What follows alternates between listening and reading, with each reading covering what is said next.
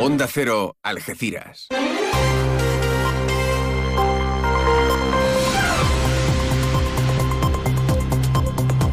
Más de uno. Noticias del campo de Gibraltar con Alberto Espinosa.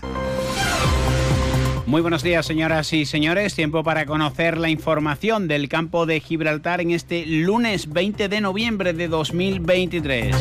El puerto de Algeciras acogerá el miércoles el encuentro de los grupos de trabajo de transporte intermodal de las TEN-T, las eh, estrategias que marca la Unión Europea para los corredores, entre ellos el Atlántico y el Mediterráneo, claves para el puerto de Algeciras. Todo ello cuando el ferrocarril que conecta Algeciras con Madrid ha vuelto a sufrir un retraso. Ahora Renfe anuncia que prolonga el eh, trayecto media hora más. El Ayuntamiento de Algeciras ha anunciado el pago de 5,44 millones de euros a proveedores, la mayor parte de ellos de la ciudad. Pilar Pintor califica de realistas, justos y efectivos los presupuestos ya aprobados de la Junta de Andalucía que gobierna Juanma Moreno. Acabó la visita de la princesa Ana de Inglaterra a Gibraltar y lo hizo con anécdota y sigue la polémica. No pudo aterrizar en el aeródromo llanito debido a la niebla. Fue eh, trasladada a Málaga y aterrizó el avión que la transportaba y fue escoltada por la Guardia Civil hasta la frontera. Su visita apenas eh, llegó a las 12 horas, ni siquiera a las 24 previstas. La andaluza entiende la ayuda, pero pide una protesta formal por parte de la diplomacia española. Y en deportes, el fin de semana nos dejó la victoria del Algeciras en Valdebebas en el Alfredo Di Stéfano 1-2 ante el Real Madrid Castilla. Por cierto, el tanto de Diego Esteban que valió el triunfo es el número 100 en Primera Federación del Algeciras. Derrota en un accidentado viaje de la balona en Segunda Federación en Vélez Málaga. 3-1 cayeron los de Mere y victoria por fin de Udea que de la mano de Miki Ortega ganó en Huesca 73-85 la primera de la temporada. Noticias que desarrollamos hasta las ocho y media de la mañana, como siempre aquí en la sintonía de Onda Cero. Ahora nos marchamos hasta la EMET para conocer la previsión meteorológica. Lo hacemos hoy de la mano de Javier Andrés. Buenos días. Buenos días. Hoy en la provincia de Cádiz las temperaturas se mantienen sin cambios o bajan en descenso, salvo en el litoral mediterráneo que subirán. Se espera hoy una máxima de 24 grados en Jerez de la Frontera, 23 en Arcos de la Frontera, 22 en Algeciras, 21 en Rota, 20 en Cádiz. Les adelantamos que mañana martes bajan de forma importante las temperaturas. El cielo estará poco nuboso despejado, con intervalos de nubes bajas y brumas por la mañana en el litoral que al anochecer se esperan también en la campiña sin descartar las nieblas. El viento será de componente este flojo, girando por la tarde a componente oeste flojo, más intenso en el área del estrecho. Es una información de la Agencia Estatal de Meteorología. Gracias, Javier. 8 y 23 minutos de la mañana. Los científicos dicen que es imposible diferenciar un grito de temor de uno de emoción. Porque lo que temes te hace sentir. Cupra Formentor por 280 euros al mes con MyRenting. Entrada 7.863 euros. También híbrido enchufable. Consulte condiciones en SEAT Turial, Carretera Nacional 340, kilómetro 108, Los Pinos, Algeciras.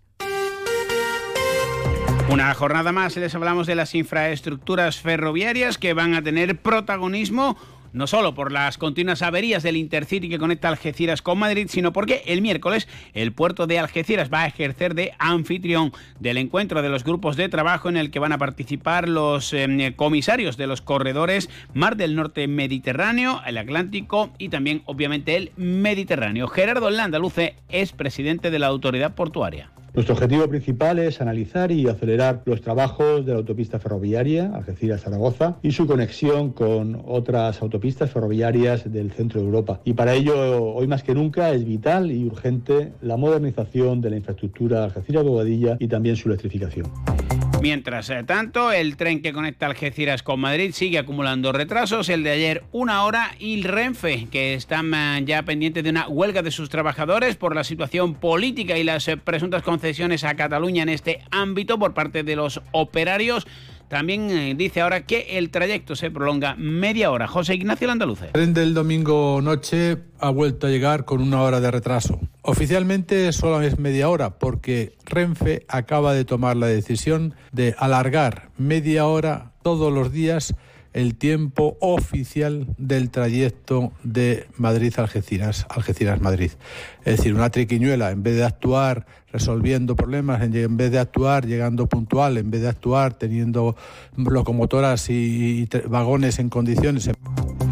Un andaluce que junto a su equipo de gobierno y la delegada de Hacienda María Solanes ha anunciado el pago de 5,44 millones de euros a proveedores. En este sentido se han realizado casi 700 operaciones, gran parte de ellas destinadas a empresas y entidades de la ciudad. María Solanes, delegada de Hacienda. 12 años lleva este equipo de gobierno sin subir ni un solo euro los impuestos. No se ha aplicado ni siquiera el IPC y aún así seguimos atendiendo a todos y cada uno de los proveedores que dan servicio a este ayuntamiento se han pagado inversiones, ayudas de emergencia social, ayudas puntuales, ayudas periódicas, todos los proveedores de menos de mil euros, suministros. Y así, una vez más, este equipo de gobierno, con el alcalde a la cabeza, se han hecho frente a todos y cada uno de los pagos que nos venían haciendo mejorar el pago medio proveedores. La Policía Local de Algeciras va a desarrollar desde hoy y hasta el próximo 26 una nueva campaña de controles sobre furgonetas en colaboración con la Dirección General de Tráfico. Las verificaciones se van a realizar en distintos puntos de la ciudad durante los tres turnos de servicio de la jefatura. Jacinto Muñoz, delegado de Seguridad Ciudadana. Una nueva campaña con el único objetivo de mejorar y garantizar la seguridad vial en nuestra ciudad. En este caso, como decía, se controlarán las furgonetas tanto las utilizadas para el trabajo como las de uso particular. Se controlará la velocidad, el exceso de peso, los posibles defectos técnicos del vehículo, la seguridad de la carga transportada, la documentación, el uso del cinturón de seguridad, el uso de indebido del teléfono, etcétera, etcétera. 8 y 27, noticias del campo de Gibraltar aquí en Onda Cero. Haces sol y vas al parque. Te llevas una botella de agua de plástico, la reciclas en el contenedor amarillo y esa botella se transforma en la toalla de alguien que va a la playa. Se lleva una botella y la recicla y esa botella se transforma en la toalla de alguien que va a la playa. Cuando reciclas, formas parte de un mundo que no deja de girar. Recicla más, mejor, siempre. Argisa, Mancomunidad del Campo de Gibraltar y Ecoembes. Fino, amontillado, oloroso, palo cortado. Pedro Jiménez. Don Zoilo, todo Jerez en una gama de sherries exquisitos embotellados en rama. De la forma más natural, manteniendo toda su intensidad, sabor y color. Gama Don Zoilo 15 años, de bodegas Williams ⁇ Humbert. Somos Jerez. Disfruta con un consumo responsable. En la línea, las obras de regeneración de la Avenida de España se encuentran bastante avanzadas. El alcalde Juan Franco ha supervisado unos trabajos que incorporarán parámetros incluidos en el catálogo único, además de nuevos espacios de mm, ocio y esparcimiento. Las obras afectan a la totalidad de los servicios básicos, como alcantarillado, sistemas de pluviales, abastecimiento de aguas, perdón, alumbrado público o canalizaciones de baja tensión para el futuro soterramiento del cableado aéreo. Además, de la creación de entre 25 o 30 nuevas plazas de aparcamientos.